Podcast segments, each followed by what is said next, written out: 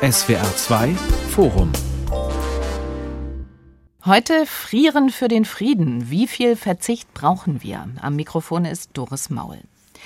Gas und Öl werden knapp. In den Supermärkten leeren sich wegen diverser Lieferengpässe die Regale. Und die Politik nimmt die Bürger und Bürgerinnen in die Verantwortung. Von Wirtschaftsminister Robert Habeck stammt der Vorschlag, die Duschzeit zu reduzieren. Von Altbundespräsident Joachim Gauck der Slogan Frieren für die Freiheit. Also kurz und gut, die Not ist groß. Städte und Gemeinden sprechen schon jetzt von Wintersammelunterkünften für Wärmesuchende. Verzicht scheint tatsächlich das Gebot der Stunde. Aber können wir das überhaupt noch verzichten? Und wie lassen Menschen sich dazu bewegen? Darüber möchte ich in diesem SWR2-Forum diskutieren mit Professor Dr. Nico Pech, Wirtschaftswissenschaftler an der Uni Siegen, mit Dr. Gerd Landsberg, Hauptgeschäftsführer des Städte- und Gemeindebundes und mit Katharina Riel. Sie ist Ressortleiterin Politik bei der Süddeutschen Zeitung. Frau Riel, egal welche Zeitung man momentan aufschlägt, überall ist von der Notwendigkeit des Verzichts die Rede, vom Gürtel enger schnallen. Wird Verzicht jetzt zur moralischen Bürgerpflicht? Ja, den Eindruck hat man tatsächlich schon. Also es gibt ja wirklich eine ganze Zahl an Politiker-Statements. Sie haben ja auch ein paar schon zitiert. Herr Kretschmann hat gesagt, er würde jetzt immer die Heizung runterdrehen. Christian Lindner hat uns gesagt, dass wir alle ärmer werden. Also tatsächlich hat man den Eindruck, dass die Politik uns einstimmen will darauf, dass wir uns jetzt auf einen kalten Winter und auf schlechte Zeiten vorbereiten sollen. Herr Landsberg, Sie gehören zu den Mahnern angesichts bevorstehender Gaslieferstopps bzw. aktuell Gasliefermengenreduzierungen. Von Ihnen stammt unter anderem der Vorschlag, Wärmeräume und Wärmeinseln in Städten und Kommunen einzurichten, in denen sich dann eben besonders ältere Menschen im Winter aufhalten könnten. Wie nah ist das Frieren für den Frieden aus Ihrer Sicht? Aus meiner Sicht ist das sehr nah. Russland hat ja jetzt noch mal reduziert. Jetzt kommen nur noch 20 Prozent. Vielleicht kommen demnächst gar keine mehr. Und das kann gravierende Auswirkungen haben. Übrigens nicht nur, dass wir dann zu wenig Gas haben. Wir werden in eine Rezession kommen. Wir werden wahrscheinlich ganz viele Arbeitslose haben. Wird ja häufig übersehen, äh, dass das Gas für Produktion gebraucht wird. Das mhm. heißt, wir kriegen Riesenprobleme. Es ist eben nicht auszuschließen, dass manche Wohnungen kalt werden und bleiben und das über längere Zeit. Deswegen habe ich diesen Vorschlag gemacht, der allerdings ja mehr für den Katastrophenfall vorgesehen ist. Aber die Bereitschaft in unserer Gesellschaft, trotz dieser ganzen Statements der Politiker, halte ich für eher gering. Darüber wollen wir dann im Folgenden diskutieren. Aber zunächst noch, Herr Pech, Sie befassen sich ja schon lange mit Umweltökonomie und einer Postwachstumsökonomie, also mit den Beziehungen zwischen Wachstum, Wirtschaft und natürlicher Umwelt des Menschen. Trotzdem ist Verzicht Ihrer Meinung nach nicht das, was wir momentan brauchen. Warum nicht?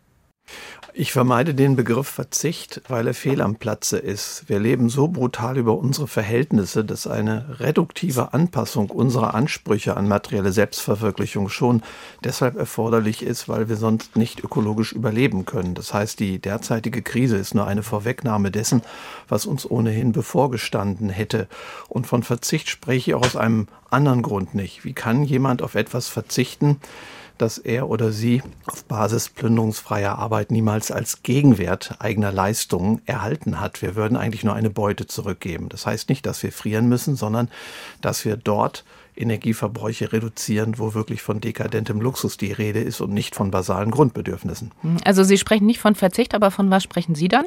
Von einer Reduktion unserer Ansprüche, einer Anpassung unserer Ansprüche auf ein Niveau, das sich nicht nur ökologisch verantworten lässt, sondern die Eigenschaft hat, dass wir dann viel, viel Krisen stabiler oder wie es in der Fachsprache heißt, resilienter werden. Eine Frage beispielsweise rhetorischer Art möchte ich gerne in den Raum stellen. Wie konnte es passieren, dass wir in der Bundesrepublik Deutschland so viel Wohnraum Expansion zugelassen haben, mit der Konsequenz, dass wir nicht mehr in der Lage sind, diesen Wohnraum angemessen zu beheizen auf Basis der Energieträger, die wir in unserem Land vorfinden. Wir haben seit Mitte der 50er Jahre den pro Kopf in Anspruch genommenen Wohnraum mehr als verdreifacht. Das hat nichts damit zu tun, Grundbedürfnisse zu befriedigen. Das hat etwas zu tun mit Luxusproblemen. Also Sie sind jetzt gleich in Medias Res gegangen. Das können wir nachher wieder aufgreifen. Ich möchte aber nochmal bei dieser Begrifflichkeit bleiben. Wie ich auch zu Frau Riel sagte, man kann im Moment keine Zeitung aufschlagen, ohne dass einem der Begriff Verzicht ins Gesicht springt sozusagen. Nun ist ja Verzicht nicht gleich Verzicht. Deshalb möchte ich zunächst mal darüber reden, was verstehen wir eigentlich unter Verzicht? Also was verbinden Sie damit, Frau Riel? Ja, ich finde, da sind wir ja eigentlich gerade schon am springenden Punkt. Natürlich kann ich vieles von dem verstehen, was gerade gesagt wurde darüber, dass wir über unsere Verhältnisse leben und dass vieles notwendig werden wird, um den Klimawandel aufzuhalten oder zumindest noch ein bisschen zu bremsen. Aber am Ende ist ja doch die Kernfrage, auf was können wir eigentlich verzichten und wer kann eigentlich worauf verzichten. Und es gibt nun mal auch bei allem Überfluss, in dem viele Menschen in diesem Land leben, es gibt halt auch sehr viele Menschen in diesem Land, die nicht das Gefühl haben, auf irgendwas noch verzichten zu können und die kaum wissen, wie sie ihr täglich Brot tatsächlich einkaufen sollen. Und deswegen, glaube ich, müssen wir mit diesem Begriff Verzicht einfach sehr ehrlich umgehen und einfach uns fragen, geht es darum, auf Bequemlichkeiten zu verzichten, was mit Sicherheit bei einem großen Teil der Bevölkerung so wäre, oder ist es am Ende tatsächlich auch etwas, was gewisse Gruppen an den Rand ihrer Möglichkeiten bringt und an den Rand eines menschenwürdigen Lebens. Wir hatten vor ein paar Wochen eine Reportage über einen Herrn, der immer schon zur Tafel geht und der nicht mal damit jetzt noch zurande kommt und der jeden Morgen durch die Supermärkte fährt und da guckt, was an der Kasse liegen geblieben ist, an den Dingen, die vom Tag davor abgelaufen sind und die er vielleicht jetzt für fünf Cent weniger kaufen kann. Und das sind Geschichten, bei denen mir dann schon klar wird, dass dieses Sprechen über den Verzicht und über die Frage, was vielleicht auch nötig und wichtig ist, dass es natürlich auch aus einer gewissen Perspektive heraus immer die Frage ist und für mhm. andere Menschen das sich völlig anders darstellt. Also differenzieren tut Not. Herr Landsberg, Verzicht, was verbinden Sie damit? In der aktuellen Situation bedeutet es, dass wir wahrscheinlich im Herbst und Winter nicht rund um die Uhr die Temperatur in unseren Wohnungen oder Häusern zwischen 20 und 22 Grad haben, sondern vielleicht nur 18 oder 19, dass wir vielleicht auch nicht rund um die Uhr heiß duschen können, weil das Warmwasser nicht zur Verfügung gestellt wird. Und es führt natürlich auch dazu, das ist ja richtig von Frau Riel auch nochmal gerade gesagt worden, wenn jetzt die Umlage kommt, das hat das Kabinett ja jetzt beschlossen, dann heißt das im Klartext, dass der durchschnittliche Haushalt sicherlich mehrere hundert Euro zusätzlich im Monat für die Gas- und Energieversorgung aufbringen muss. Und das ist natürlich für viele in der Tat ein Verzicht, weil sie sich gewisse Dinge schlicht nicht mehr leisten können. In Baden-Württemberg ist vor kurzem ein Papier des interministeriellen Verwaltungsstabs Gas des Innenministeriums rausgegangen, so nennt sich das, an Mitarbeiter im öffentlichen Dienst und damit mit diesem Papier sollen die zum Energiesparen motiviert werden. Also das heißt Temperatur in Teeküchen reduzieren, Wärmedämmung in öffentlichen Gebäuden nachbessern etc. Herr Pech, ist denn sowas sinnvoll Ihrer Meinung nach, derartige Papiere vielleicht sogar bundesweit an alle Städte und Kommunen zu verteilen? Oder wie bewerten Sie solche Initiativen? Papier ist geduldig, aber was wir tatsächlich bräuchten, das wäre dann mal ein Förderprogramm, das nicht darauf zielt, mit der Gießkanne einfach äh, Geldgeschenke zu verteilen, sondern Menschen dabei zu helfen, ihre Lebensweise so zu verändern, dass sie weniger verbrauchen müssen. Also die Energieberatung für die Haushalte beispielsweise, die wir schon so lange kennen und da hat es auch viele kommunale Initiativen gegeben, die ich für nachahmenswert halte. So etwas kann eine ganze Menge bringen und das heißt auch in den Haushalten dann zu schauen, wo kann tatsächlich nicht nur Energie, sondern auch Geld gespart werden, was natürlich auch die Unabhängigkeit stärkt. Auch in den öffentlichen Gebäuden wird so eine Verschwendung teilweise betrieben. Selbst da, wo ich äh, meine Kreise drehe, ich bin nun Wissenschaftler und kenne natürlich viele Liegenschaften, gerade in Verbindung mit Universitäten und Fachhochschulen. Das ist einfach enorm. Auch in der Nahrung. Als ich gerade hörte, dass meine Vorrednerin davon sprach, es gäbe so viele Menschen in Deutschland, die sich ihr Brot nicht leisten können, mit Verlaub. Ich glaube, das ist eine verschwindend geringe Minderheit. Erstens und zweitens müssen wir nicht die diese Minderheit heranziehen, wenn wir davon reden, dass also Ansprüche reduziert werden, sondern müssen diese Minderheiten sogar schonen. Aber interessanterweise harmoniert diese Aussage auch nicht mit dem Umstand, dass allein in der Bundesrepublik Deutschland etwa die Hälfte der Nahrungsmittel, die angeboten werden, zu Abfall werden. Also auch was diese Einsparpotenziale anbelangt, die sowohl Energie aber auch natürlich, wie viel Geld sich einsparen lässt, indem wir also mit bestimmten Waren anders umgehen. Und dann sind wir auch gleich bei den Gebrauchsgegenständen. Wie viel Geld können wir dadurch sparen, dass wir die Nutzungsdauer der Objekte, mit denen wir uns umgeben, durch Reparatur, durch achtsame Nutzung, durch Instandhaltung einfach verdoppeln? Wie viel Geld können wir dadurch sparen, dass nicht jeder sein eigenes Auto, seinen eigenen Rasenmäher und seine Bohrmaschine hat? Gegenstände, die sowieso oft als Staubfänger eher herumliegen oder stehen oder im Regal sind, sondern wenn sich etwa vier oder fünf Leute eine Waschmaschine, ein Auto oder ein Rasenmäher teilen, das schont nicht nur das Klima, sondern vor allem unseren Geldbeutel und wir werden viel, viel unabhängiger und sind auch politisch nicht mehr so erpressbar. Also da steckt ja jetzt viel drin in dem, was Sie gesagt haben. Zum einen diese Energiesparmöglichkeiten, die schon jetzt bestehen in den Verwaltungen und dann natürlich diese grundsätzliche Umgestaltung unserer Wirtschaftsform. Vielleicht mal zunächst das erste, Herr Landsberg, wie weit sind wir denn im Hier und Jetzt äh, nach fünf Monaten, fast sechs Monaten Ukraine-Krieg mit dem Bewusstsein der Menschen, die da in den öffentlichen Verwaltungen arbeiten, was den Verzicht angeht? Also das Bewusstsein ist da, auch die Nachfrage nach der kommunalen Energieberatung nimmt dramatisch zu. Wir senken längst die Temperatur in den Verwaltungsgebäuden. Da hat der Pech recht. Häufig ist es ehrlich gesagt viel zu warm. Ich erlebe das auch, ich bin viel unterwegs in Hotels. Ich habe immer das Gefühl, warum muss das eigentlich hier so warm sein? Mhm. Da kann man manchmal schon den Verdacht haben, das ist so warm, weil die Leute dann mehr trinken und weil mit den Getränken Geld verdient wird. Aber das nur mal am Rande. Wir schließen Schwimmbäder, wir reduzieren in den Schwimmbädern das Wasser, soweit sie weiter erhalten bleiben. Nur dieser Wunsch, den Herr Pech ja formuliert hat, also wir müssen eigentlich anders leben, wir müssen das Auto teilen, die Waschmaschine, das ist alles gut und richtig. Nur bis zum Herbst wird das leider nicht gelingen und bis zum Winter auch nicht. Das heißt aber nicht, dass so eine Krise eben nicht auch eine Chance ist, über all diese Dinge nachzudenken. Da bin ich ganz bei ihm. Nur ich befürchte, dass sich eine Struktur entwickeln wird, die mit den Querdenkern vergleichbar ist. Dass die Leute sagen, nee, nee, warum soll ich denn jetzt eigentlich frieren? Und der Staat muss aber sofort dafür sorgen, dass alles ist wie vorher. Ich habe in einem Interview gesagt, wir sollten auch die Raumtemperaturen in Mietwohnungen statt auf 22 auf 19 absenken. Äh, da habe ich üble Zuschriften bekommen. Teilweise habe ich es an die Staatsanwaltschaft geschickt. Aber das harmloseste war noch, was geht mich der Krieg an? Ich habe damit nichts zu tun. Ich brauche meine 22 Grad. Das nochmal so als ein Beispiel. Beispiel.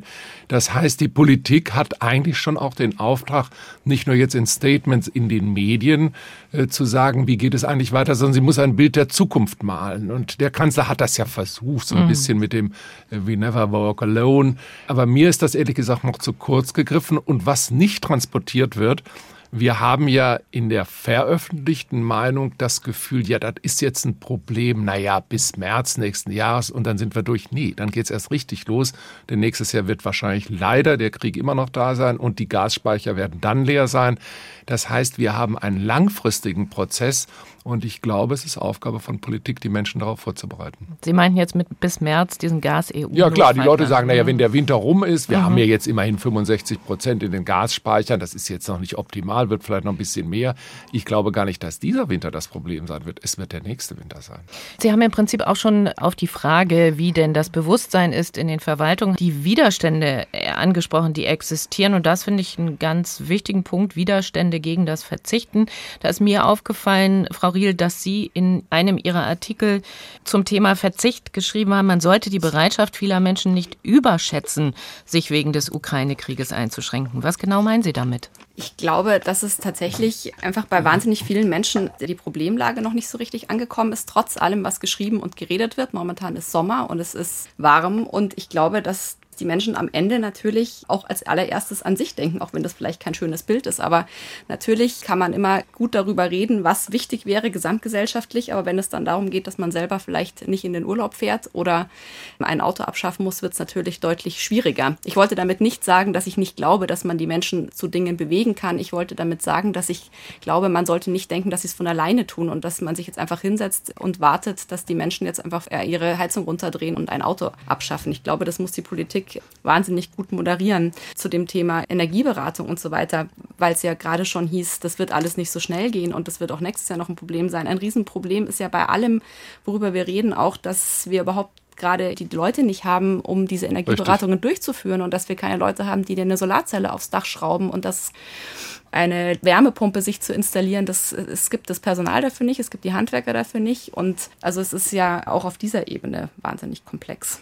Ja, Herr Pech, wie geht man mit diesen Widerständen gegen, ich sage es jetzt doch nochmal, weil das ja das Thema unserer Sendung ist, gegen den Verzicht um? Also zum einen mit diesen mentalen Widerständen und dann aber auch mit diesen ganz praktischen, die Frau Riel jetzt zum Schluss angesprochen hat. Nochmal, es geht nicht um Verzicht, sondern es geht darum, einen Boden der Realität zu erreichen. Und das hätten wir ohnehin gemusst, allein schon wegen des Klimawandels und wegen anderer ökologischer und physischer Probleme unserer Lebensweise und auch unserer Versorgungsform. Es gibt viele kurzfristige Maßnahmen, die gerade auch schon genannt wurden. Also die Raumtemperatur etwas zu senken und eben nicht im T-Shirt rumzurennen, das ist das eine. Das andere ist, ob tatsächlich Gas knapp wird oder ob Gas schlicht und ergreifend immer teurer wird. Das ist ein Riesenunterschied. Das heißt, es kann sehr wohl sein, dass Gas da ist, aber eben der Preis hoch ist und viele Haushalte ächzen. Ich habe ja in einer Schrift ähm, zusammen mit Manfred Volkers All You Need Is Less versucht, mhm. eine Logik einfach mal vorzuschlagen, die uns sowohl politisch als auch individuell auf der persönlichen Ebene weiterhilft, einfach mal eine Trennung vorzunehmen zwischen den wirklich wichtigen Dingen und jenen Dingen, die erstens teuer, ökologisch ruinös, nämlich energieverbrauchsintensiv sind und eigentlich nur dem Luxus dienen. Also als es gerade hieß, oh, das wäre so schrecklich, wenn jemand mal sein Auto abschafft oder nicht in den Urlaub fliegt, dann würde ich sagen, nein. Wer gibt uns das Menschenrecht, also einmal oder mehrmals pro Jahr mehrere Tonnen an CO2 zu verursachen durch eine Flugreise in den Urlaub? Es ist noch niemals jemand erfroren, verhungert oder gestorben, wenn er oder sie eben nicht in den Urlaub fliegen konnte, sondern vielleicht nur mit der Bahn, mit dem Fahrrad oder anderswo in Deutschland Freizeit verbracht hat. Dasselbe gilt auch für die Frage des Autos und auch für die die Neuanschaffung von Gütern. Wir können viel Geld dadurch sparen, dass wir kurzfristig auch Konsumausgaben einfach mal auf den Prüfstand stellen und fragen, was brauchen wir tatsächlich. Dann das letzte Momentum, das noch gerade angesprochen wurde, wir hätten Fachkräftemangel, das ist richtig. Aber wir reden jetzt seit Jahren über Fachkräftemangel und immer wieder über Fachkräftemangel und dann wird das Ganze zu einer Ausrede. Speziell im Energieberatungsbereich sehe ich das nicht so. Die wichtigsten Energieberatungen in Deutschland werden oft von Architektinnen und Architekten vorgenommen und auf diese Ressource sollten wir zugreifen greifen. Denn gerade jetzt, wo wir erleben müssen, dass auch diese idiotische Idee von Habeck, also 400.000 neue Wohnungen pro Jahr zu bauen, was also klimapolitisch also wirklich bizarr ist, das wird sowieso nicht aufgehen. Was tun also die Architektinnen und Architekten, die Haustechnikerinnen und Haustechniker, Bauphysiker und auch die offiziellen Energieberaterinnen, Energieberater? Die werden sich freuen, wenn sie im Rahmen eines Förderprogramms tatsächlich gut zu tun haben und jetzt die Haushalte beraten, Energie einzusparen, statt noch mehr Fläche zu versiegeln und Beton zu verbauen. Darf ich einmal noch mal ganz kurz reingrätschen, auch auf die Gefahr hin, dass ich jetzt hier die Konsumtante bin. Natürlich haben Sie vollkommen recht, dass es kein Menschenrecht auf einen Urlaub gibt. Was mein Punkt ist, dass ich Das habe ich nicht gesagt. Ich habe von Flugreisen und energieintensiven Urlauben gesprochen. Sie haben ein Recht auf Urlaub, aber Sie können auch am Boden bleiben und das kostet viel weniger Energie und Geld. Das wollte ich nur sagen. Ja. Absolut. Mein Punkt ist einfach die Frage, dass Sie sagen, wir müssen eine Diskussion darüber führen, was wirklich wichtig ist und worauf man verzichten kann. Aber ich finde, das ist ja genau der springende Punkt. Wie kommen wir dazu? Wer entscheidet das? Also und wie finden wir da einen Weg, mit dem dann am Ende alle leben können? Weil ich gerade diese Autofrage, ich bin da schon bei Ihnen, aber die Autofrage ist natürlich wahnsinnig unterschiedlich, je nachdem, wo ich lebe, wo ich zur Arbeit muss, wie viele Kinder ich vor der Arbeit noch irgendwo hin verteilen muss. Da wird es dann halt schon wahnsinnig kompliziert und deswegen. Aber das sind Trivialitäten und läuft auf den Popanz hinaus. Das ist immer so, wenn die nee, Mittelschicht und die Oberschicht Angst hat, dass Privilegien wegschwimmen, dann entdeckt man plötzlich den einen Menschen, der die Tafel besucht, dann entdeckt man die Hartz-IV-Empfänger und unterstellt denjenigen, die also eine wachstumskritische Position einnehmen. Sie würden da sozusagen mit der Heckenschere vorgehen. Ich habe doch gerade extra betont, dass diejenigen in dieser Gesellschaft, und das ist eine verschwindend geringe Minderheit, die nicht energetisch über ihre Verhältnisse leben, dass die sogar geschützt werden müssen. Und dann finde ich es gut, wenn es für diese Menschen, aber eben nicht mit einer Gießkanne, sondern zielgenau auch Förderpakete gibt. Und dann zum Zweiten, wenn Sie sagen, die Diskussion ist schwierig, dann erklären Sie mir bitte, was die Alternative zu dieser Diskussion sein soll. Und drittens, Sie sind Journalistin. Warum nutzen Sie nicht die Gelegenheit, Gelegenheit, um in Ihrer Zeitung diese Diskussion einfach mal anzuheizen. Es macht vielleicht sogar viel Spaß. Ja, aber die Diskussion, wenn ich mich da nochmal reinbringen darf, die läuft ja schon. Aber ich will das nochmal auf einen anderen Bereich lenken. Wenn es so ist, wie Sie sagen, Herr Pech, dann müsste ja ein Politiker, der das propagiert, damit Mehrheiten bekommen. Und dann stellen Sie sich mal vor, ein Politiker stellt sich hin und sagt, ja, ihr sucht alle Wohnungen in den Metropolen. Wir haben euch eigentlich 400.000 versprochen, die wir bauen, aber das wollen wir jetzt nicht mehr. Geht doch bitte in die ländlichen Räume. Da stehen übrigens 1,5 Millionen Wohnungen leer und äh, aus ökologischen Gründen wollen wir das nicht. Dann den Mallorca-Fliegern sagt dann der Politiker, also das ist nun wirklich nicht nötig. Ihr könnt ja bitte schön auch mit dem Fahrrad in die Eifel oder in den Bayerischen Wald fahren und dann bitte mit dem Zug. Eins kann ich Ihnen sagen, der Politiker wird nicht gewählt. Ich sage ja gar nicht, dass das alles falsch ist, was Sie sagen, aber es genügt ja nicht, einen Zustand zu beschreiben, den man haben will, sondern man muss den politischen Weg finden, wie man auf diesen Weg kommt. Und da ist so eine Krise, wie wir sie jetzt haben, durchaus richtig, dass man darüber nachdenkt, was ist eigentlich wichtig, was ist entscheidend im Leben. Aber wie läuft denn faktisch die Diskussion? Also zunächst mal wird gesagt, also die armen Leute, denen müssen wir auf jeden Fall helfen. Also die Wohlfahrtsverbände überschlagen sich schon ständig. Es wird gerne dabei übersehen, dass ja die Hartz-IV-Bezieher die Heizkosten von den Kommunen komplett ersetzt bekommen, egal wie viel das ist. Ich will gar nicht in Frage stellen, dass niedrige und mittlere Einkommen entlastet werden können, aber wir sprechen eigentlich nur darüber und Politiker überbieten sich jetzt mit einem Entlastungspaket nach dem anderen. Und was vermittelt das? Das vermittelt das Gefühl, der Staat ist dafür verantwortlich, dass eigentlich alles bleibt, wie es ist und das ist genau falsch. Ich möchte jetzt erst nochmal Frau Riel das Wort geben, weil Sie sie auch direkt angesprochen haben und gesagt haben, Herr Pech, ja, aber Sie können das doch in Ihrer Zeitung dann auch machen. Also Frau Riel, mögen Sie direkt dazu noch was sagen? Ich habe ehrlich gesagt schon das Gefühl, dass wir bei uns diese Diskussion sehr stark führen und dass wir natürlich auch in der Klimaberichterstattung schon hunderttausendmal zu dem Punkt gekommen sind, dass sich was ändern muss und dass viele von den Punkten, die der Herr Pech angesprochen hat, vollkommen richtig sind. Und trotzdem glaube ich halt, wie jetzt auch gerade schon gesagt wurde, dass man halt auch demokratische Mehrheiten für Dinge braucht und dass es halt einfacher ist zu sagen, das muss aber und die Leute sollen halt und das ist alles zu viel und jetzt fahrt er mit dem Radl in Urlaub und so. Das ist mir halt ein Tick zu einfach, ohne abstreiten naja, zu wollen, dass sie Tick, recht haben. Wissen Sie, wenn Sie sagen, also wir kriegen keine politischen Mehrheiten für das, was nötig ist, und Herr Landsberg das auch sagt, dann können wir das Gespräch auch beenden, weil das ist dann die Grabinschrift. Der Punkt ist folgender. Sie haben Recht, aber gerade weil Sie Recht haben, haben Sie keine Lösung. Sie verweisen einerseits auf die Politik, behaupten aber, die Politik könnte ja nicht mehrheitsfähig sein, wenn sie langsam aber sicher uns angewöhnt, geringere Ansprüche zu stellen. Wissen Sie, ich sitze hier als Wissenschaftler nicht, um mit Politikern zu reden, sondern ich werde jetzt von Hörerinnen und Hörern gehört und denen sage ich, verlasst euch nicht auf die Politik. Ihr seid aufgeklärt, ihr seid autonom, ihr seid frei. Ihr könnt auch alleine auf 19 Grad runterschalten. Ja. Ihr könnt auch alleine die Entscheidung fällen, mit dem Fahrrad in die Eifel zu fahren, wie Herr Landsberg sagt, statt nach Malle zu fliegen. Das ist nicht nur euer Recht, sondern das ist auch eure Verantwortung. Und ich gebe euch nicht das Alibi zu sagen, wartet erst darauf, dass die Politik eine Eingebung hat. In einer Demokratie darf man auch Dinge tun, die die Politik einem nicht vorgeschrieben ja. hat. Da muss ich noch mal rein. Sie dürfen als Vermieter nach der jetzigen Rechtslage die Temperatur Temperatur nicht auf 19 Grad senden. Apropos Recht, Sie dürfen nach der Arbeitsstättenverordnung noch nicht mal als Besitzer eines Rathauses die Temperatur absenken und das warme Wasser abstellen. Da sind wir nämlich auch schon wieder beim Recht. Der Rechtsrahmen gibt das nicht her. Wir machen das trotzdem. Vielleicht wird er geändert. Jedenfalls Sie, hat Herr Habeck weichen, das signalisiert. Moment, aus, jetzt bin ich mal dran. und zwar, das war okay, dass Sie sich jetzt einmal direkt an die Hörer und Hörerinnen gewendet haben, Herr Pech, aber dennoch, wir haben ja hier diese Diskussion. Also wir wollen miteinander sprechen. Und was mir aufgefallen ist, dass sie von leben können. Also wir können doch so leben und wir können das reduzieren. In der Tat, das können wir. Aber der entscheidende Punkt ist ja das Leben wollen. Wollen das bestimmte Leute so leben tatsächlich? Und äh, da ist ja auffällig, dass die, die weniger haben, eher bereit sind sogar, weil Frau Riel vorhin auch die Notwendigkeit der Differenzierung angesprochen hatte, die, die weniger haben, eher bereit sind zu verzichten als die, die mehr haben. Ich habe hier zum Beispiel eine aktuelle Umfrage der gewerkschaftsnahen Heinrich-Böckler-Stiftung vom Juni dieses Jahres, aus der geht hervor, dass 27 Prozent der Haushalte mit einem Nettoeinkommen von unter 2000 Euro im Monat ihren Warmwasserverbrauch deutlich senken wollen. Und bei den Haushalten mit einem Verdienst von über 4.500 Euro wollen das nur noch 7 Prozent tun. Da scheinen die Verzichtsappelle doch unterschiedlich zu wirken. Also ich finde, diese Realität muss man auch in unsere Diskussion mit einbeziehen. Das ist ja ein bisschen der Punkt, den ich vorhin machen wollte mit meinem Satz, dass die Politik nicht erwarten kann, dass die Menschen das einfach tun. Und vielleicht habe ich da ein zu schlechtes Bild von unserer Gesellschaft, aber ich glaube das einfach nicht. Und ich glaube schon, wenn wir wollen, dass die Leute nur mit 130 über die Autobahn fahren, weil wir damit Sprit sparen könnten und die Umwelt entlasten, dann müssten wir ein Tempolimit auf die Autobahn stellen und nicht hoffen, dass die Leute das von alleine tun.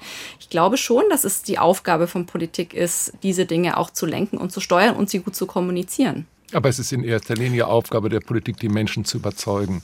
Also ich habe da meine Probleme. Wir glauben ja in diesem Land, wir können alles regeln mit Verboten und Geboten. Natürlich kann man über diese Geschwindigkeitsgeschichte reden. Also ich bin viel auch mit dem Auto unterwegs. Meistens kann man nicht mal 100 fahren. Also wo die Leute alle so wahnsinnig rasen können, würde mich mal interessieren, aber das nur am Rande. Ich glaube, die Politik muss überzeugen, man kann mit weniger vielleicht glücklicher und zufrieden sein.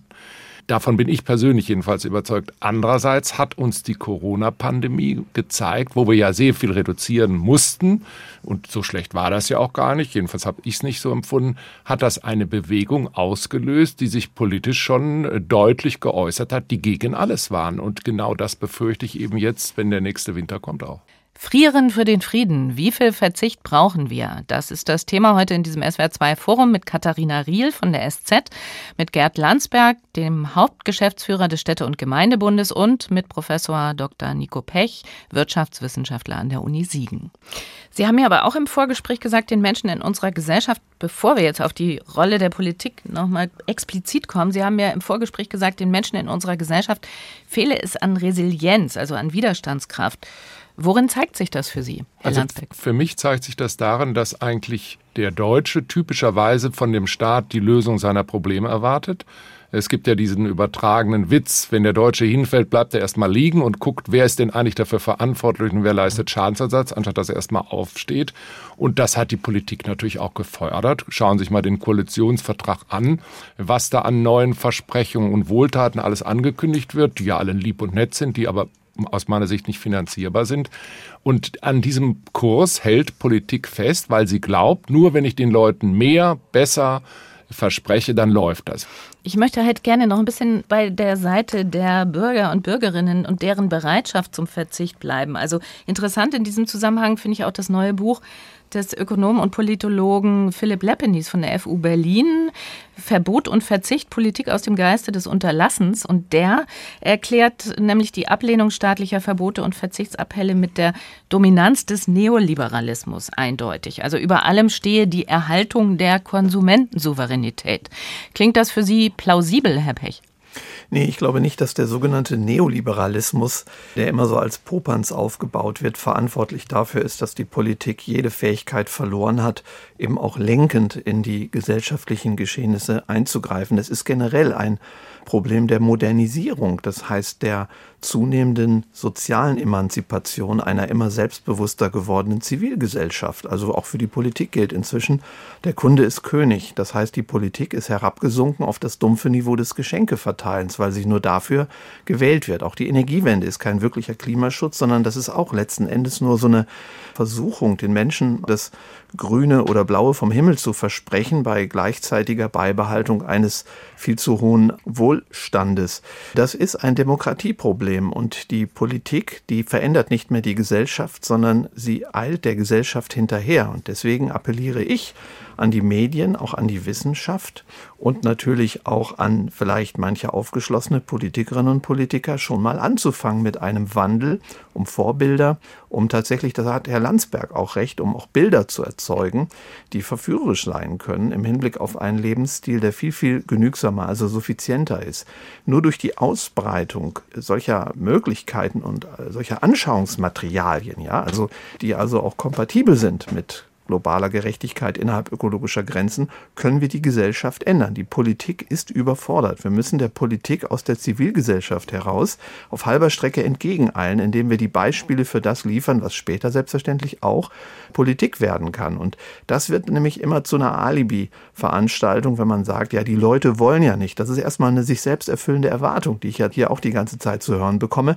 Und weil die Leute es nicht wollen, kann die Politik es nicht wollen, also ändert sich nichts. Wir führen ja eigentlich so eine Diskussion, die ich für eine Gespensterdebatte halte. Wir tun so, als hätten die Menschen absehbar überhaupt noch die Wahl zwischen so weiterleben wie bisher keine Reduktionsleistung über sich ergehen lassen zu wollen oder tatsächlich doch ihren Lebensstil anzupassen. Im Moment hat die Politik kurzfristig vielleicht noch die Möglichkeit, Geld zu drucken, bis das Papier ausgeht und weiterhin Geschenke zu verteilen. Aber irgendwann wird das nicht mehr gehen, weil es nur noch in die Inflation läuft und das ökonomische Chaos, das damit angerichtet wird, kann ein viel höheres sein als jenes, äh, das wir jetzt haben oder hätten, wenn wir also tatsächlich Ansprüche reduzieren.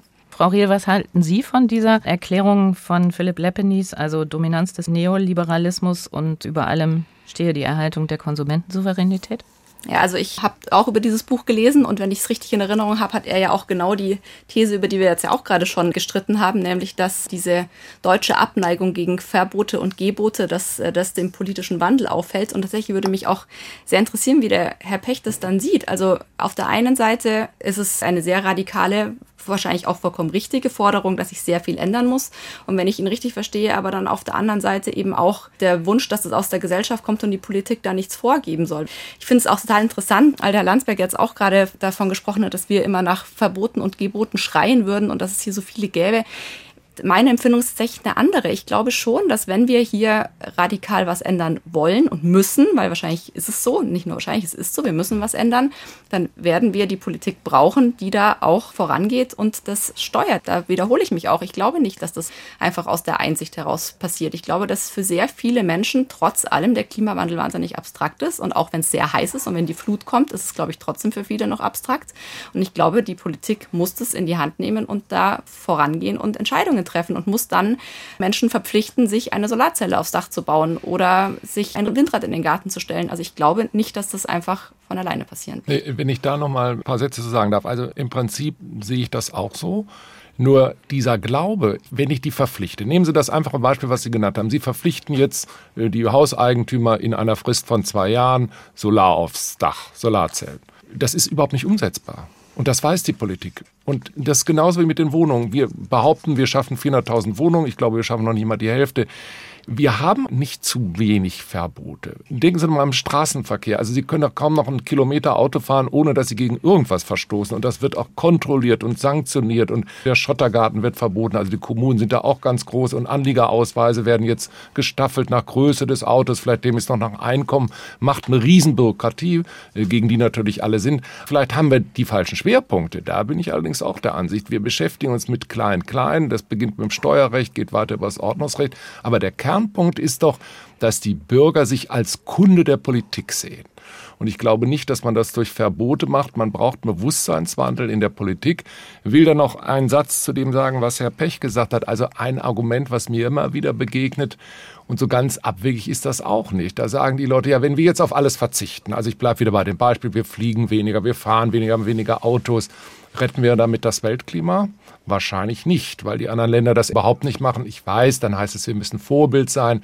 Aber vielleicht muss man diese globale Situation auch nochmal ins Auge fassen. Auch wenn ich sage, wir sollen auf Urlaub verzichten. Also nicht nach Malle oder keine Er hat nicht gesagt Flugreise. auf Urlaub. Nein, nein, nein, nein, ich, ich widerrufe also auf die Flugreise. Welche Auswirkungen das zum Beispiel auf Entwicklungsländer haben, die von dem Geld leben. Da entsteht Armut. Alles hängt mit allem zusammen. Ich sage ja nicht, dass ich die Riesenlösung habe, aber manches klingt dann eben auch ein bisschen einfacher, als es in Wirklichkeit ist. Aber Sie haben das jetzt verschiedentlich angesprochen. Wir brauchen einen Bewusstseinswandel in der Politik. Aber wir brauchen nicht mehr Verbote. Also was brauchen wir dann von der Politik? Vorbilder, die für diese Vorbilder stehen und gegebenenfalls auch sagen, und wenn ich mich damit nicht durchsetze, dann werde ich eben nicht gewählt. Ja, aber was wir sehen, ist ja momentan noch was ganz anderes. Also wenn wir denn jetzt schon beim Thema Politik sind, ist natürlich ein zentrales Thema in dem Zusammenhang Verzicht. Welche Rolle hat die Politik da? Also was wir sehen, vorhin wurde es schon erwähnt, ich glaube von Ihnen, Herr Landsberg, Olaf Scholz verbreitet den Slogan, unser Kanzler, You'll never walk alone. Söder ist letzte Woche vor die Presse getreten und hat ein 365-Euro-Ticket für die Bahn angekündigt, Absenkung sämtlicher staatlicher Gebühren. Winterwohngeld und hat damit abgeschlossen, dass er gesagt hat, wir sind schließlich keine Brokkoli-Republik. Die Deutschen sollen natürlich auch Fleisch essen dürfen. Das heißt, die Performance, die wir jetzt noch erleben der Politik, die ist eine ganz andere. Wegen der Angst, die die Politiker und Politikerinnen haben, nicht gewählt zu werden oder nicht mehr ganz vorne stehen zu dürfen. Das Eigentlich, ist das Politikmodell, ja, vollkommen klar. Ja. Aber das wird sich nicht durchsetzen, weil schlicht und ergreifend irgendwann die Rechnung dafür kommt. Und ich kann mir auch nicht vorstellen, dass also wirklich die überwiegende Bevölkerungsmehrheit auf so ein Reigen des Geschenkeverteilens länger reinfällt. Wenn wir in einer parlamentarischen Demokratie nicht mehr annehmen dürfen, dass es einen gewissen Grad an Aufklärung gibt. Und da möchte ich auch Frau Reil widersprechen. Riel. Für die meisten Menschen, Riel, Entschuldigung, Frau Riel, sorry dafür, dass die meisten Menschen irgendwie den Klimawandel noch nicht verstanden hätten oder dass der zu abstrakt ist. Also wenn er auf der Titelseite der Bildzeitung ständig auftaucht, darf man schon davon ausgehen, dass die Menschen inzwischen verstanden haben, worum es wirklich geht. Aber also nicht, was es mit ihnen zu tun hat und nicht, was sie dagegen tun können. Das ist mein Punkt. Ich glaube schon, dass das klar ist. Das sind natürlich auch irgendwo Ausreden und sich selbst erfüllende Erwartungen Erwartungen. Ich glaube schon, dass die Politik einiges tun kann. Und ich glaube auch, dass Verbote richtig sind, nur müssen sie demokratisch legitimiert sein. Und das wird vorläufig nicht der Fall sein. Verboten wird das, was schon von der Zivilgesellschaft zu einem gewissen Anteil vermieden wird. Es hat noch nie in der Geschichte der parlamentarischen Demokratie ein Beispiel dafür gegeben, dass eine gewählte Regierung gegen die Lebensrealität der Wählermehrheit vorgegangen ist. Deswegen müssen wir in der Zivilgesellschaft neue Beispiele und auch Vorbilder schaffen. Da hat Herr Landsberg nicht Unrecht. Und ich finde, die Kommune ist eine sehr geeignete Ebene, weil sie einerseits viel einfacher zu gestalten ist, weil sie dezentral ist und weil hier mit viel, viel weniger Aufwand schon direkt Maßnahmen ergriffen werden können. Und das kann zum Blueprint werden. Das kann sich ausbreiten, was Lebensstile, was Versorgungsformen und dergleichen anbelangt. Deswegen halte ich die Kommune wirklich für die beste Handlungsebene, um jetzt auch kurzfristig einiges zu erreichen, damit die Menschen entlastet werden in vielerlei Hinsicht. Aber ich finde, da haben Sie jetzt viele Schritte auf einmal gemacht. Also Sie haben äh, die Bedenken von Frau Riel weggewischt und haben gesagt, ah ja, Bewusstseinswandel, das ist doch schon geschehen im Prinzip. Und äh, dann müssen wir auch nochmal differenzieren zwischen Verzichtsappellen und Verbot. Sind wir jetzt schon so weit, dass in dieser Diskussion meine ich, dass äh, da Einigkeit besteht, dass wir doch Verbote brauchen statt Verzichtsappelle. Aber zunächst nochmal zu diesem Bewusstseinswandel. Ich erinnere nochmal an dieses Zitat der Studie der Heinrich-Böckler-Stiftung mit der unterschiedlich ausgeprägten Bereitschaft, tatsächlich Energie zu sparen. Ist da nicht auch durch die Politik noch eine gehörige Portion Arbeit zu leisten? Ja, aber überrascht Sie das? Wenn einer Geld ohne Ende hat, ja, dann lass doch den Gaspreis sich verdreifachen. Ja, das überrascht mich, Herr Landsberg. Das überrascht mich ehrlich gesagt überhaupt nicht. Und ich glaube, diese Studie ist sehr, sehr speziell. Also die ist sicherlich nicht tauglich, um generell die Fähigkeit oder das Bewusstsein der Menschen zu ermessen. Sie können auch nicht unterstellen, dass also Menschen, die besonders reich sind, plötzlich auch im selben Umfang mehr warm Wasser verbrauchen. Also auch ein Millionär kann nicht fünfmal duschen am Tag. Also das, Wieso ähm, kann der das, das nicht? Das kann er schon. Aber das wollte ich auch gar nicht unterstellen. Ich glaube, die Haut des Millionärs würde darunter leiden. Und die Zeit hat er auch nicht. Aber mhm. ich wollte noch auf einen Punkt eingehen, den Sie gerade kritisch anmerkten, weil ich sagte, es mangelt nicht am Bewusstsein. Wissen Sie, in der Umweltpsychologie sprechen wir vom sogenannten Mind-Behavior Gap. Das heißt so viel wie, das Umweltbewusstsein ist schon da, aber es folgen keine Handlungen daraus. Das ist das Entscheidende, was ich meine. Und Handlungen folgen dann daraus, wenn ich sinnlich erfahren kann, dass es in meinem sozial relevanten Umfeld Beispiele für das gibt, was auch ich tun könnte. Das heißt, über die soziale Verbindung, die soziale Interaktion, wie wir in der Forschung sagen, werden Veränderungen herbeigeführt. Und in der Tat nicht durch Appelle und möglicherweise auch nicht durch äh, Spruchweisheiten auf politischer Ebene. Und deswegen finde ich es so wichtig, in der Zivilgesellschaft Reallabore, Experimentierfelder, aber auch vorbildliche Kommunen sichtbar werden zu lassen, wo gezeigt wird, dass es auch ohne örtliche Betäubung geht, ein Leben zu führen, das nicht nur ökologisch verträglich ist, sondern uns auch viel, viel krisenresilienter und unabhängiger werden lässt. Das ist der entscheidende Impuls. Und da können Medien, da können also Wissenschaftler, da können gerade auch auf der kommunalen Ebene viele Akteure einiges bewirken. Und dann wird auch die Politik irgendwann darauf aufmerksam. Dann merkt sie, dass sie eben nicht gevierteilt wird, wenn dann tatsächlich auch härtere Rahmenbedingungen etabliert werden, die also die Wende zum Weniger ermöglichen. Frau Riel, was halten Sie davon, was der Herr Pech gerade vorgeschlagen hat? Äh, ich würde tatsächlich gerne noch mal einen Schritt mhm. auch noch mal zurückgehen, auf den Söder noch mal eingehen, den wir gerade hatten, weil ich tatsächlich finde, dass der ja so das so ziemlich unterm Brennglas zeigt, was das Problem ist. Also das, mhm. was der macht, finde ich, ist der galoppierende Wahnsinn, sich hinzustellen und zu sagen, wir sind keine Brokkoli-Republik und wir geben euch jetzt so viel, dass ihr überhaupt nichts ändern müsst. Da bin ich ja vollkommen bei den Herren und natürlich geht es so nicht. Und natürlich diese Mentalität, wir füttern euch da schon durch und ihr müsst euch überhaupt nicht kümmern, das sehe ich schon genauso. Also das ist die Söder-Variante und die Kretschmer-Variante in Sachsen ist ja noch viel gefährlicher. Der sagt quasi, es kann ja wohl nicht sein, dass ihr hier frieren müsst, wir müssen jetzt endlich Frieden mit Putin schließen, damit wir warm durch den Winter kommen. Ich halte diese Art von Kommunikation für brandgefährlich, weil das natürlich das Gefühl in der Bevölkerung mehrt, dass das alles eigentlich mit uns nichts zu tun hat und, und dass die Politik das schon richten wird und dass keinerlei Verzicht nötig ist. Und im Notfall muss man halt dem, dem Putin die halbe Ukraine schenken und dann wird er uns schon wieder Gas schicken. Also ich glaube, dass da wirklich ein wahnsinniges Potenzial an schlimmen Dingen für den Herbst auch liegt. Und ich sorge mich sehr vor den Menschen, die vor einem Jahr gegen die Corona-Impfung auf die Straße gegangen sind und die im Herbst möglicherweise auf die Straße gehen, um für billigeres Gas durch Nord Stream 1 zu demonstrieren demonstrieren. Oder gegen den Energielockdown, ja. Also schlechte Vorbilder in der Politik. Äh, dann jetzt nochmal der Bogen zu dem, was der Herr Pech vorgeschlagen hat, mit diesen Vorbildern auf kommunaler und regionaler Ebene. Also da hat er recht. Das findet übrigens im großen Umfang schon statt. Es gibt hunderte von Kommunen, die sich zu 100 Prozent selbst versorgen mit alternativen Energien. Das sind natürlich keine Großstädte, sondern kleinere. Und in der Kommunalpolitik ist das Thema längst angekommen. Und wir können jetzt beobachten, wir wollen ja auch mal ein paar positive Botschaften äh, loswerden, dass gerade die besonders ökologischen Kommunen bevorzugt auch als Wohnstandort, auch als Arbeitsstandort gewünscht werden. Das heißt also, das hat schon eine Wirkung. Und ich glaube, dass wenn wir dieses Land verändern wollen, nicht weil ich jetzt Vertreter von Städten und Gemeinden bin, dass wir das nur über die Kommune schaffen. Die können in Berlin oder in den Landeshauptstädten sich überlegen, was sie wollen. Wenn das vor Ort nicht umgesetzt wird, das hat ja auch die Pandemie gezeigt, ja, dann wird es halt nicht umgesetzt. Also der Glaube, ein Kanzler oder ein Ministerpräsident, der legt den Schalter um und dann läuft das, den habe ich schon lange nicht mehr und der entspricht auch nicht der Wirklichkeit. Aber dennoch bleibt die Frage, was machen wir mit der Politik? Also auch angesichts dessen und vor dem Hintergrund dessen, was die Frau Riel gerade angesprochen hat. Ja, wir müssen über die Zivilgesellschaft den Druck erhöhen und da spielen die Kommunen eine wichtige Rolle. Und ich würde auch sagen, dass die Bedeutung der Kommunen in den letzten Jahren immens gestiegen ist, genau aus diesem Grund, weil wir nicht nur tolle Verbände haben, sondern weil wir sagen können, wir haben unsere Bürgerschaft hinter uns und die wollen das so und das sind auch eure Wähler. In einem Punkt, Herr Landsberg, möchte ich doch ein bisschen differenzieren, wenn Sie sagen, die Kommunen hätten also schon verstanden, worum es geht und es gäbe tolle Beispiele dafür, dass Kommunen tatsächlich super Vorbilder liefern. Naja, so weit sind wir noch nicht. Also ich möchte endlich mal eine Kommune erleben, die ganz klar sagt, wir weisen keine Baugebiete, keine Gewerbegebiete mehr aus. Es wird kein Quadratmeter Fläche mehr versiegelt, um weiteren Wohnraum zu schaffen und Kommunen, die auch klar sagen, sonntags müssen hier keine Autos fahren und die Innenstadt kann sowieso autofrei werden. Es gibt so viele naheliegende Maßnahmen, die längst hätten ergriffen werden müssen, die immer noch auf sich warten lassen. Das ist eben auch ein ganz wichtiger Punkt.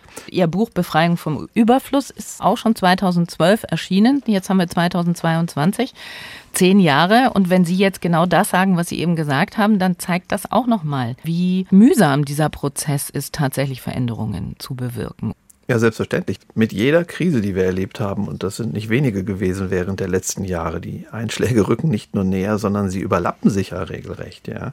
Jetzt haben wir halt Schichten von Krisen, also die über uns lasten. Und mit jeder weiteren Krise steigt die Anzahl der Menschen in einer modernen Gesellschaft, die nicht mehr daran glauben, dass wir so weiterleben können. Das ist auch feststellbar, auch empirisch messbar an den vielen Reallaboren, den neuen Projekten, den Aufbrüchen, den Initiativen in der Reparaturwirtschaft, in der ökologischen Landwirtschaft. Also wir sollten nicht so tun, als müssten wir da das Pulver neu erfinden. Wir müssen es nur bekannter machen. Wir müssen es sichtbar machen. Wir müssen, ich kann da nur noch mal den Herrn Landsberg zitieren, wir müssen es einfach bebildern und müssen den Menschen auch eine interessante Perspektive darstellen, die aber nicht verlogen ist, so wie bei Söder, sondern da hat Frau Riel nämlich recht, sondern die wirklich lebbar, die auch langfristig stabilisierbar ist.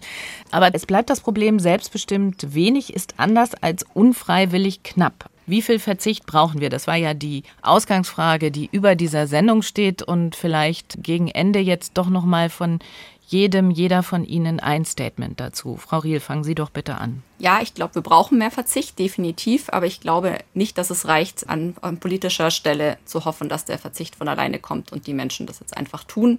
Ich glaube, wir brauchen auch klare Vorgaben aus der Politik, wie dieser Verzicht funktionieren soll und wo er nötig ist und vor allem, was auch für die Menschen Gutes dabei herausspringt. Herr Pech. Also natürlich brauchen wir mehr Suffizienz, das heißt mehr Genügsamkeit. Die Hoffnung, dass die Politik hier tatsächlich regelnd eingreift, diese Hoffnung habe ich im Moment nicht. Deswegen bin ich sicher, dass die Nachhaltigkeitswissenschaft, auch die Publizistik, dass die Medien darauf hinarbeiten müssen, eine regulative Idee salonfähig zu machen, nämlich dass jedem Menschen auf diesem Planeten nur ein ganz bestimmtes Quantum an Energie oder auch an CO2-Emissionen zustehen kann. Und je mehr vorgelebte Beispiele es gibt, die es schaffen, nach dieser Maxime zu leben, desto größer ist die Wahrscheinlichkeit, dass wir die Kurve noch kriegen. Sonst, wenn wir uns nicht ändern, dann werden wir eben geändert durch die Umstände, die auf uns zukommen. Herr Landsbeck. Ich glaube, wir brauchen mehr Verzicht, aber wir müssen vermitteln, dass mehr Verzicht nicht immer bedeutet ein schlechteres, fürchterliches Leben. Es kann ein besseres Leben sein, es kann mehr Gemeinsamkeit sein. Ich glaube nicht, dass wir das durch Verbote erreichen, weil wir eben schon viel zu viel Verbote haben. Ich bleibe dabei, wir müssen ein Bild einer positiven Zukunft malen, in der dieser Verzicht eine Rolle spielt, aber nicht für ein schlechteres, sondern ein besseres Leben. Frieren für den Frieden. Wie viel Verzicht brauchen wir? Das war das Thema in diesem SWR2 Forum. Im Studio waren Professor Dr. Nico Pech, Wirtschaftswissenschaftler an der Uni Siegen, Dr. Gerd Landsberg, Hauptgeschäftsführer des Städte- und Gemeindebundes und Katharina Riel, Ressortleiterin Politik bei der Süddeutschen Zeitung. Ich bin Doris Maul. Ich bedanke mich für Ihr Interesse und wünsche Ihnen einen schönen Abend. Noch ist es ja eher zu warm als zu kalt.